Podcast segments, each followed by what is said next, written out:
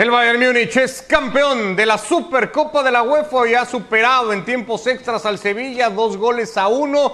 Ha sumado ya 23 victorias consecutivas, invicto en todo lo que va de este 2020.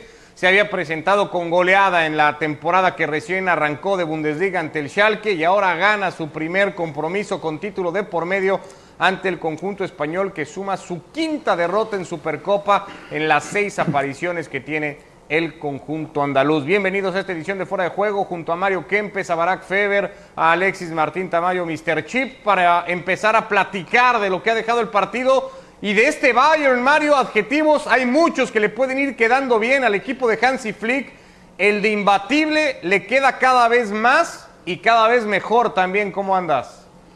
Hola, ¿qué tal? Buenas tardes a todos. Bueno, realmente este equipo del Bayern ha asombrado a propio y extraño. Es decir, cuando todos los otros equipos venían más o menos a los tumbos, que se tenían que adaptar después de, no, después de la pandemia, no, después del receso de la pandemia, que fueron como cinco meses, el Bayern llegó fresquito, como si recién terminara de jugar el último domingo un partido normal.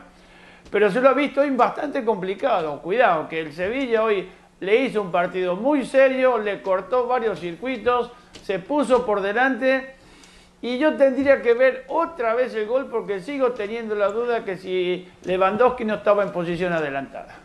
Mm, el parte de, estos primeros análisis es cierto hoy, Barak, que a lo mejor no le hubiera venido mal al Bayern Múnich seguir contando con Thiago Alcántara, pero hay otro plus que es el ganar siempre y a pesar de todo, a veces con goleada, a veces en tiempos extras como hoy, a veces remontando un partido, pero este Bayern parece que gana todo y a todos. No, y, además juega muy bien. Es decir, no creo que quepa duda que hoy el Bayern fue mejor, que tuvo un rival súper digno, que el rival de hoy estuvo mucho más cerca de aguar la fiesta que cualquier otro. El Paris Saint Germain también tuvo sus momentos, no lo olvidemos en la final de Lisboa, pero, pero es difícil que el Bayern se encuentre con un retador de esta magnitud. Es decir, a ver, el Sevilla venía con 22 partidos sin perder, que se dice rápido, ¿no? Es un equipo que se le complicó, que se le atragantó, que, se, que fue cada vez más incómodo porque yo sí diría que, el Bayern casi que le pasa por encima en los primeros minutos, pero luego el Sevilla se fue asentando, el primer tiempo fue totalmente rojo, el segundo tiempo ya no tanto, pero la superioridad, la, sensación de superioridad siempre estuvo ahí y eran pequeños detalles, alguna posición adelantada, alguna falla, eh, las que evitaban que, la portería de Bono fuera batida, ¿no? Es cierto que, que, el Bayern tampoco puso demasiado a prueba al portero del Sevilla, tampoco es que fuera un equipo claramente superior, pero más allá del resultado, más allá de que hoy sí le costó más que en otros partidos, yo creo que el Bayern sigue arrasando, ¿no? E, e, es un equipo que está ahora mismo con Mike Tyson en su mejor tiempo, ¿no? Le, le un rival invicto como el de hoy y, aún así eh, le pasa por encima, lo noquea, más allá de que le costó trabajo y se fue hasta los tiempos extra. Es, es un rival eh, realmente, a ver, igual llega el Borussia Dortmund en la final de, de, la Supercopa Alemana y se acaba esto, pero se ve difícil, ¿no? No, no se ve que haya un rival, al menos que sea el propio Bayern, cuando baje el ritmo, que pueda batirle ahora mismo. Yo coincido, Alexis, con mucho de lo que dice Barak, más allá de que el partido hoy presenta en tres ocasiones a Manuel Neuer sacando pelotas claves de gol, sobre todo las dos del segundo tiempo. ¿Qué tal, Ricardo? Buenas noches a todos. Sí, yo coincido plenamente con el análisis que ha hecho, que Barak. Al Bayern le ha faltado hoy la contundencia de otras veces, eh, pero el dominio del juego ha sido absoluto. Eh, se ve hasta en las caras de los jugadores la tranquilidad de esto va a acabar, esto va a acabar llegando, porque es un equipo que genera mucho juego, ha empotrado al Sevilla contra su área, no lo olvidemos que estamos ante el mejor Sevilla de la historia, un equipo que no pierde desde febrero, que no pierde desde febrero, la mejor racha de imbatibilidad del Sevilla en sus más de 100 años de historia, y no ha servido para nada, porque el Bayern, como digo, salvo la pegada, que es lo que ha hecho que recientemente consiga grandes goleadas, pero el dominio del juego ha sido exactamente el mismo. Y respecto a esas ocasiones que decías del, del Sevilla, pues me trae, a, me trae a la memoria los análisis que muchas veces hacemos los, periodistas, ¿no? Si por ahí esa ocasión de Nesiri en el último minuto del, del, segundo tiempo, justo antes de la prórroga, va para adentro y el Sevilla acaba siendo campeón, pues igual estaríamos ahora con análisis, bueno, el Bayern no era para tanto, bueno, pues mira, pues al final eh, ha, acabado perdiendo un partido contra el Sevilla, que ni siquiera es el Madrid o es el, es el Barça, que es un equipo eh, que ni siquiera ha ganado la Liga Española, pues eh, a lo mejor es que realmente no se le ha exigido tanto, y no es verdad, y no es verdad, aunque esa ocasión hubiera acabado entrando, el Bayern habría sido exactamente igual de superior de lo que lo ha sido, habría dominado al Sevilla tanto como lo ha dominado, lo ha sometido, prácticamente en el primer tiempo ha sido, ha sido un, un dominio aplastante y en el segundo tiempo es verdad que ha habido matices, pero también también ha habido superioridad del, del Bayern y creo que es un justo, un justo ganador de este, de este encuentro y le ayuda a perpetuar ese registro, que son 23 victorias ya consecutivas.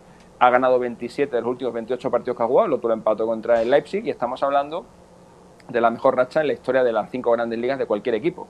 Eh, contando todas las competiciones, nadie había ganado 23 partidos seguidos. En el Madrid, Ancelotti se quedó en 22 eh, y ahora va por el asalto del récord mundial, que lo tiene el Ajax de Johan Cruyff, que en la temporada 71-72 ganó 26 partidos consecutivos y ese será el próximo reto de este equipo de Hans Flick, que lleva 38 partidos y 4 títulos. El partido 39 será el que juegue este fin de semana y el partido 40 será el de la final de la Supercopa, el de la Supercopa Alemania contra el Dortmund. Si gana ese partido 40, habrá ganado 5 títulos en 40 partidos, que será un título cada 8 partidos, que es una cosa mm, de locos.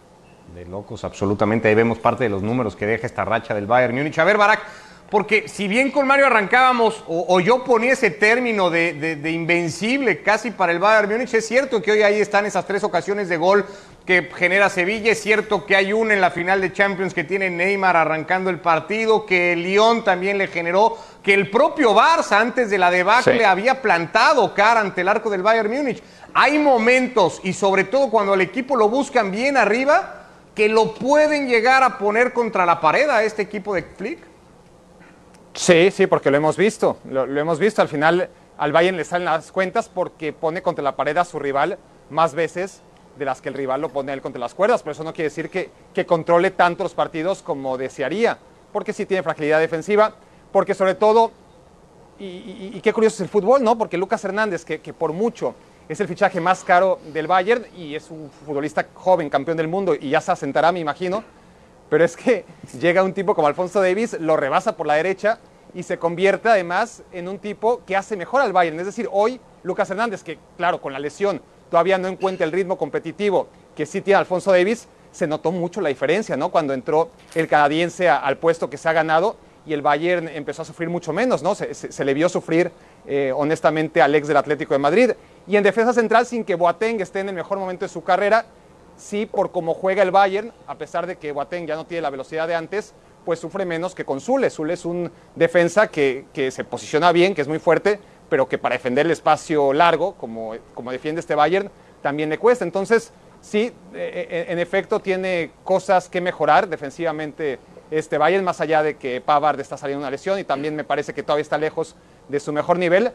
Pero, pero yo creo que, que la ausencia de Thiago, como, como indicabas en el primer comentario de Ricardo, no, no, al menos defensivamente no le afecta. Es decir, al contrario, eh, el Bayern con Kimmich me parece que está mucho mejor parado defensivamente que, que con Thiago. Después, que Thiago te abre candados que no te abre nadie, porque Kimmich es buenísimo, es extraordinario, ya lo hemos hablado, para mí es de los mejores. Dijiste el mejor del mundo el otro día, no se nos ha olvidado.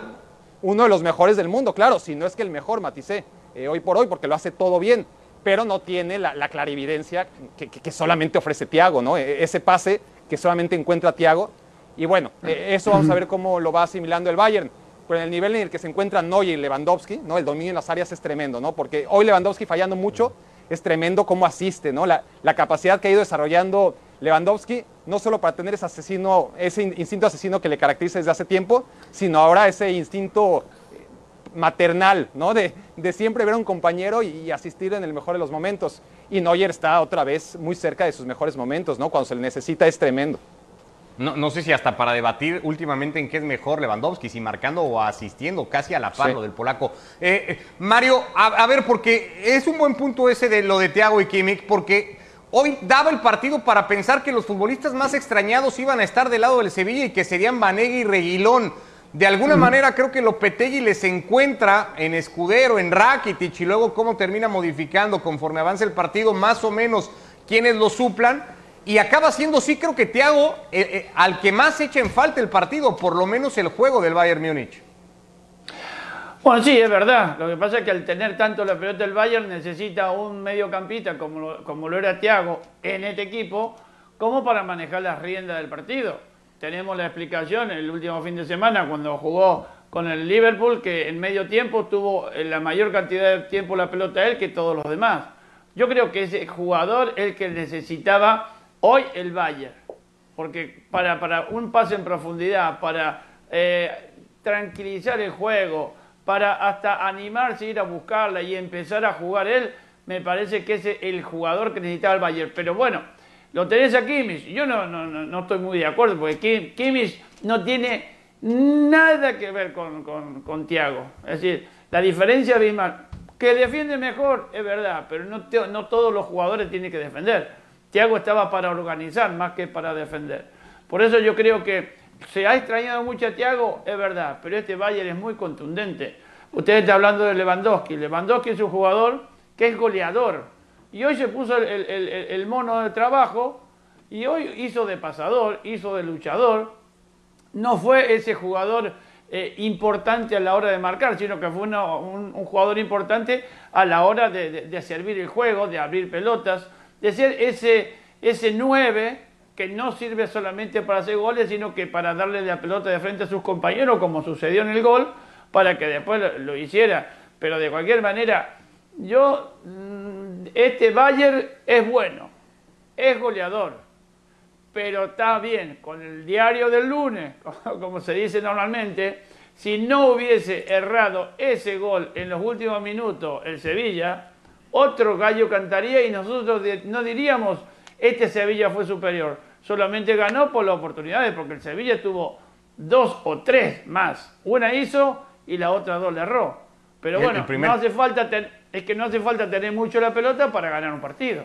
Sí, sí. Eh, el primer tiempo se va con un solo disparo a gol, que es el penalti que termina transformando Lucas Ocampo. No vuelve a llegar al arco de Manuel Neuer. Eh, se suele asociar siempre que el mejor equipo de Europa o el campeón de Europa, el de la Champions en este caso, que ahora coincide con ser el de la Supercopa, es el mejor equipo del mundo. Hay una encuesta en este momento arriba en nuestras plataformas preguntándoles a ustedes si el Bayern Múnich es el mejor equipo del mundo en este momento. Sí, 72% de los votos. No el 28%. El año pasado esta encuesta nadie hubiera dudado en señalar que Liverpool era, eh, Alexis, el mejor equipo del mundo. En febrero. el Bayern Múnich es el mejor equipo del mundo o ahí están el City y el Liverpool como para decir, acá también sopla el viento.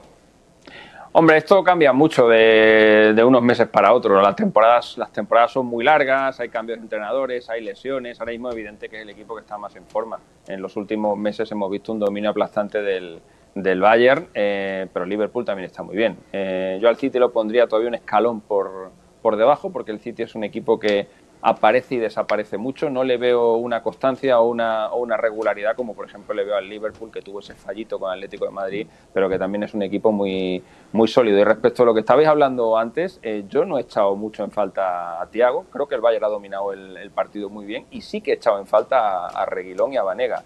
Eh, Escudero no tiene nada que ver con Reguilón. Hoy Reguilón le podía haber buscado la espalda mucho a Pavar. Los laterales del, eh, del Bayern son, muy, son laterales muy profundos, muy ofensivos. Y ahí un jugador como Reguilón habría sido eh, muy importante. Escudero es un, es un jugador, ya está venido a menos. Ha tenido momentos grandes, pero ya no es un, futbolista con este estilo de juego que, suele utilizar el, el Sia y que encaje también como encajaba Reguilón. Y el caso de Vanega eh, hoy Rakiti ha estado muy, muy apagado, ha sido sustituido en el segundo tiempo. Vanega le da un pozo al, equipo, trabaja mucho en defensa cuando quiere, porque Vanega también es un, jugador que aparece y desaparece mucho, es un jugador muy intermitente, pero desde luego en estas ocasiones, en esas finales que ha jugado el Sevilla, Vanega siempre aparece y hoy me parece que esa tranquilidad que te da el jugador argentino ha fallado. Rakitic ha estado muy impreciso, en ningún momento ha podido dominar el centro del campo y creo que se ha visto, se ha visto superado. Yo veo que hoy el Sevilla tanto con Banea como con Reguilón, seguramente habría dado muchísima más guerra.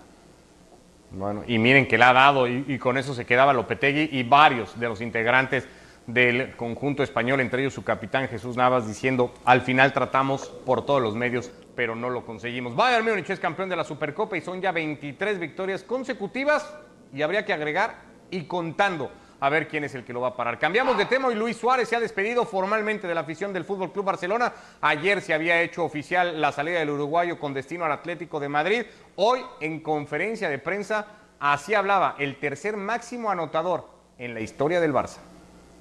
De cuando me lo comunica el entrenador, eh, me lo esperaba porque ya se había dicho antes, antes que me lo dijera el entrenador, ya se había dicho, pero, pero puedo aceptarlo eso y como lo dije desde un principio, eh, yo de momento tengo contrato, voy a seguir entrenando hasta que encuentre la mejor solución para mí, para el club, y no tengo ningún problema en dar un paso al costado, pero que me respetaran que, yo quería seguir entrenando hasta que buscara una solución como profesional que soy, el entrenador no tuvo ningún problema en ese sentido y, bueno, hasta que hace unos días se tomó la, decisión y, aceptarla. Cada jugador tiene, tiene su momento y, si el club o el jugador en, algún momento lo piensan de que hasta acá llegó, hay que aceptarlo, tanto el jugador como cuando el jugador pide que no quiere estar más, hay que aceptarlo, como cuando cuando el club te dice que, no cuenta contigo, tenés que aceptarlo. Te cuesta, es difícil porque son momentos raros, uno tiene familia, ha vivido muchísimas cosas y es difícil aceptar irte, pero hay que aceptarlo y, es la, realidad y las cosas que, que pasan en el fútbol.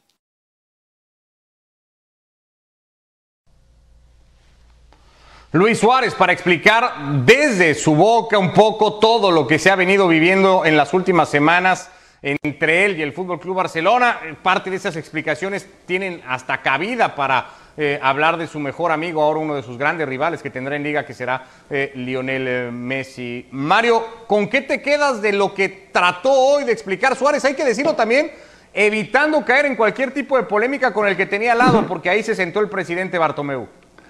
Sí, la verdad que se fue como un señor, tratando de no despotricar, de no echarle la culpa a nadie pero tiró dos mordisquitos, ¿no?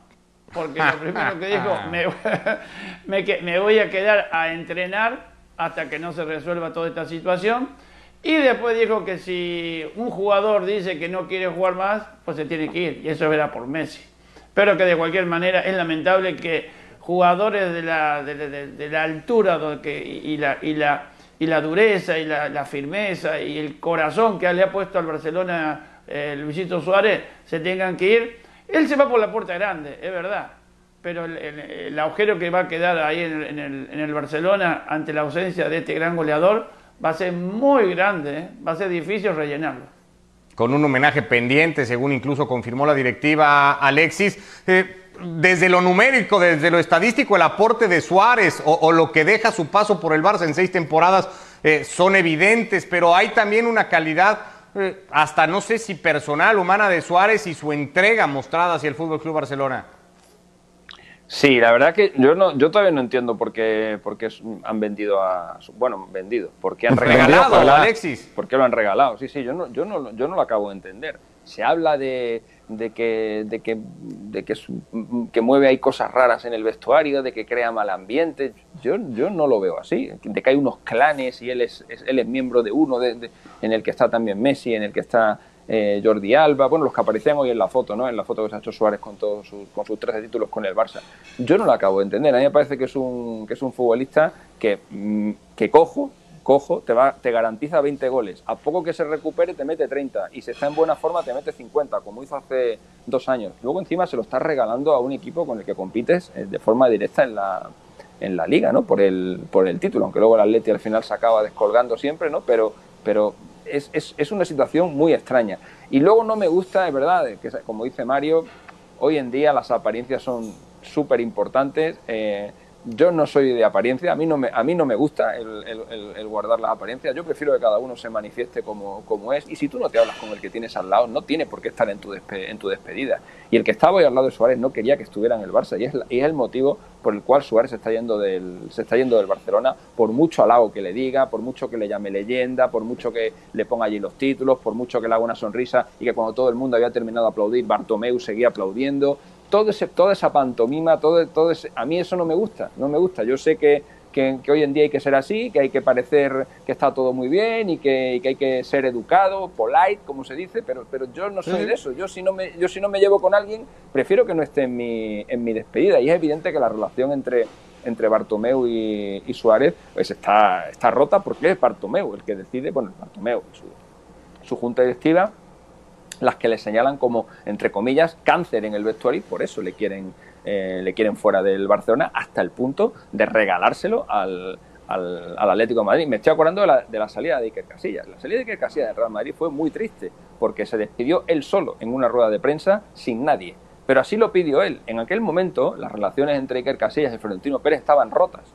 Estaban rotas, no existían esas relaciones. Iker Casillas entendía que su presidente en un momento muy duro y muy complicado para él no le había defendido y no le había apoyado, a recordar que era el momento en el que el Bernabéu, eh, parte del Bernabéu le abucheaba, parte del Bernabéu le llamaba, le llamaba traidor, todo instigado por, por, todo lo que montó Mourinho en sus años allí, y el presidente del Real Madrid, lejos de defenderle, lo que hizo fue callarse.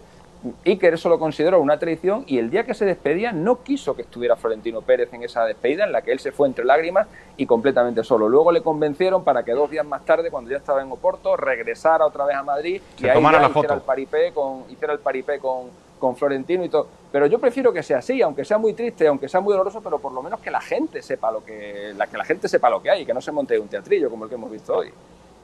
Ahora sí, Barak, que supongo que un par de cosas tienes que decir al respecto, ¿no? Bueno, sí, y más, ¿no? A ver, se ha hablado mucho y creo que ya hemos dejado aquí claro eh, muchas cosas que además son obvias, ¿no? Eh, el hecho de desprenderte de Luis Suárez y en las circunstancias. O sea, yo sí creo que el Barcelona en otro momento ¿no? de excelencia sí podría encontrar en Luis Suárez un delantero que ya no era el mejor 9 del mundo, porque Luis Suárez, que en su momento durante muchos años estuvo a la altura o por encima de gente como Benzema o Lewandowski, pues ahora siendo todavía un delantero competitivo, todavía un delantero que registra muchos mejores números que la gran mayoría de, quienes vayan a llegar, ciertamente veíamos un, declive en el rendimiento de Suárez, con lesión también de por medio, no, no, hay que dudarlo. Pero está claro que en otro momento de la historia, quizás el Barça sí podría, en su afán de buscar la excelencia, prescindir de Suárez, pero nunca regalarlo y, mucho menos al Atlético de Madrid, repitiendo la historia que, ya vivió y de la cual no aprendió con David Villa. Por lo demás, sí, ¿qué, vamos a decir de, de, ahí al lado? a ver, con Suárez podrá haber cierta división, ¿no? Habrá gente que piensa que todavía tenía que seguir, habrá gente que piensa que, que no, que ya era momento de que se fuera. El señor que estaba al lado es que no hay una persona que piense que, que debe seguir ahí y ahí sigue sentado y, y rezándose y haciéndole mucho daño al Barça. Cada día que pasa, cuando parece que las cosas no pueden ser peores, pues Bartomeu se encarga de hacerlo peor, ¿no? Y, ya no sabemos qué, qué depara el mañana porque parece que al Barça ya no le queda nada. Eh, y, sin embargo, siempre hay algo que, que va a dar la nota negativa mientras ese señor siga siendo presidente. Evidentemente vendrán días como para analizarlo con más calma, Mario. Lo primero ahora, pensando en Suárez y en el futbolista, va con las dos operaciones de rodilla a competir por un lugar con Diego Costa y con Joao Félix. ¿Ves a Suárez, más allá de que parece una obsesión o ha sido desde hace tiempo una obsesión para Simeone, ¿ves a Suárez con un lugar fijo en el Atlético? Bueno, yo no sé si fijo, pero que le va a ser importante para el equipo de Simeone eso ponerle la firma.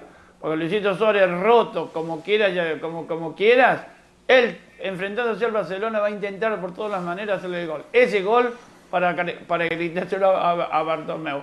Pero de cualquier manera, yo creo que a Luis Suárez le queda, dos o tres añitos más le queda. Eh, sí, uno tiene lesiones, pero las lesiones se recuperan. A lo mejor no, no vas a volver a ser ese goleador, como dijo como Barat de, años anteriores, de, y, y Alexis que dio 50 goles, pero a lo mejor te puede hacer 20, 25 goles, y para un equipo como el Atlético de Madrid, 25 goles son muchísimos goles. Así que ojalá, ojalá que tenga toda la suerte que necesita, porque la verdad que se lo merece. Va a estar o, tiene el Atlético cómo ofrecerle la comodidad, evidentemente no en cuanto a amigos, a grupo cercano que tenía con Messi y compañía Alexis, pero en Madrid Suárez podrá encontrarse lo suficientemente cómodo como para rendir. No, tiene que ser al revés, eh, Ricardo. Tiene que ser al revés. Tiene que ser Suárez el que eh, encuentre acomodo en el ecosistema que ha montado que ha montado Simeone. Y si no lo encuentra, pues acabará saliendo como le ha pasado a tantos y tantos. Ha habido fichajes, grandes fichajes, grandes delanteros que han funcionado muy bien en el Atlético de Madrid, como por ejemplo Forlán, como por ejemplo el Kun Agüero, como por ejemplo Falcao, pero hay otros que han fracasado. Eh, y recientemente hay unos, hay unos cuantos, ¿no? Me está acordando, por ejemplo, de, de Nico Gaitán, por poner algún ejemplo, o eh, o Jackson Martínez. o sea, ha, habido de todo, hemos visto de todo en el Atlético de, Madrid. Pero el denominador común es que Simeone tiene montado su chiringo, como, como se, pues, se suele decir por aquí, ¿no? Y, y, y, si vas al chiringo te tienes que adaptar a lo que hay. Tienes que saber cómo apoyarte en la barra, tienes que saber a quién le tienes que pedir las copas y a quién le tienes que pedir los panchitos y eres tú el que te tienes que adaptar. O sea, el Atlético de Madrid no va a hacer ahora nada especial por, por incorporar a Luis Suárez. Es más, Luis Suárez va a tener que cambiar mucho su forma de, de jugar porque ahora en el Atlético de Madrid hay que defender y mucho. El Luis Suárez que defendía antes y que corría tanto para atrás hace cuatro años es el que tiene, el que necesita ahora Simeone. Lo que pasa es que Luis Suárez es cuatro años mayor y ha tenido dos lesiones muy importantes. Y esa es la gran duda que tengo yo. 20 goles, seguro, los va a meter seguro. En, no sé, 20, 15, en, remates, eso lo va, eso lo va a hacer. Eh, pero si va a llegar a tener la importancia que, por ejemplo, tuvo el Tigre Falcao en el, en el, en el Atlético de Madrid, eso va a depender mucho de Luis Suárez, de su capacidad de sacrificio y de cómo esté físicamente. Porque no tengo ninguna duda que si Suárez está bien, va a hacer lo que le diga, lo que le diga Simeone, porque Suárez es un gran profesional y además tendrá un hambre de revancha enorme. Pero otra cosa es que el físico le dé para, le dé para ello. Desde luego, lo de ser titular yo lo veo bastante claro, porque eh, habiendo sido Morata, no le veo compitiendo con Diego Costa. Si es que, eh, si es que eh, eh, físicamente digo, siempre hablo físicamente, está cada uno peor que el otro. ¿no? O sea, ahora mismo los dos delanteros con los que se ha quedado el Atlético de Madrid son dos delanteros que plantean muchas muchas dudas desde el aspecto físico. Desde el aspecto goleador, ninguna. Ahí, sobre todo lo de Suárez, eso no creo que haya nadie que lo, que lo discuta.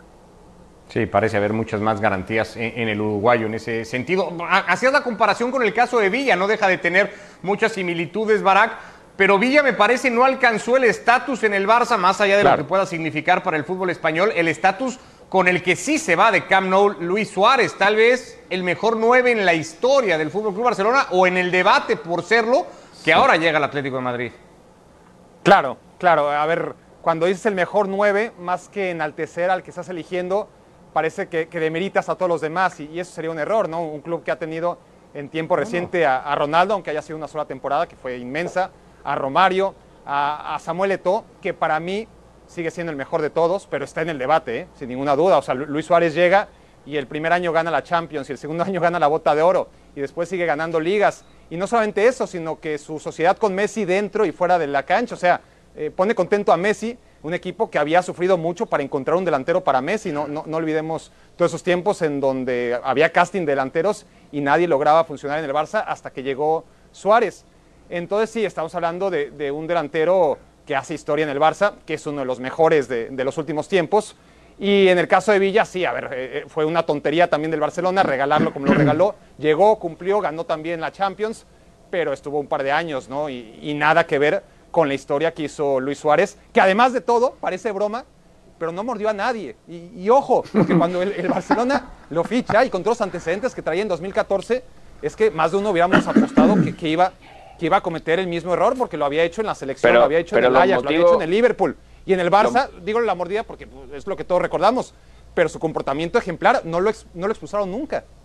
Los motivos, Barak, por los que Villa se fue del Barça no tienen nada que ver con su rendimiento en el campo, porque Villa marcó muchísimos goles en el, en el Barcelona. Eh, tienen más que ver con lo que decías, ¿no? con ese casting que él pues parece que no pasó, porque hay que hacer un casting, un doble casting en el Barça. Primero tienes que hacer un casting eh, deportivo en el que demuestres tu calidad y demuestres que eres capaz de hacer goles y eso yo creo que Villa lo demostró más que de sobra. Y luego hay otro casting, otro casting que es el casting de las relaciones personales, ¿no? Y ahí no se... La ese no lo pasó tan bien, eso no lo pasó tan bien y evidentemente no hizo la piña con, con Messi que ha hecho Luis Suárez y eso es lo que propició la salida de David Villa, que recuerdo que en, eso, en medio de esos dos años tuvo una gravísima lesión que le tuvo apartado de los terrenos de juego seis meses, que le hizo perderse la Eurocopa que ganó España en, en Ucrania eh, y, prácticamente en el, en el, año y poco que estuvo Villa en el, en el, Barcelona, creo que saldó las cuentas más que de sobra. Pero los problemas por los que se lo regalaron al Atlético de Madrid y al año siguiente acabó ganándole la liga en, en, su propio campo, en el Camp Nou, con el conjunto colchonero, algo que no ha hecho nadie más, ganar la liga en años consecutivos con dos equipos diferentes,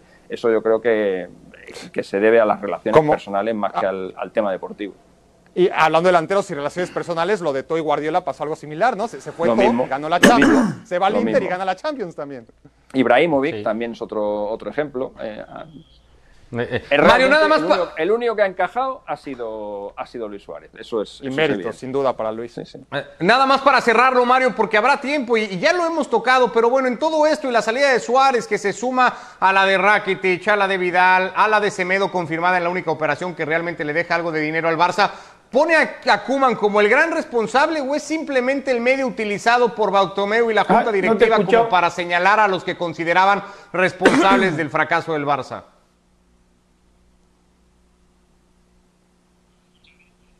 No, no he escuchado yo. ¿Mario? Ricardo, pero te pedía, me parece, Mario, ya que estamos a punto de terminar, una última impresión sobre lo que puede hacer Suárez y lo que dejó en el Barcelona. Bueno, mira, yo lo único que, pienso es que Suárez se tiene que recuperar de esa lesión. Yo creo que ya está recuperándose.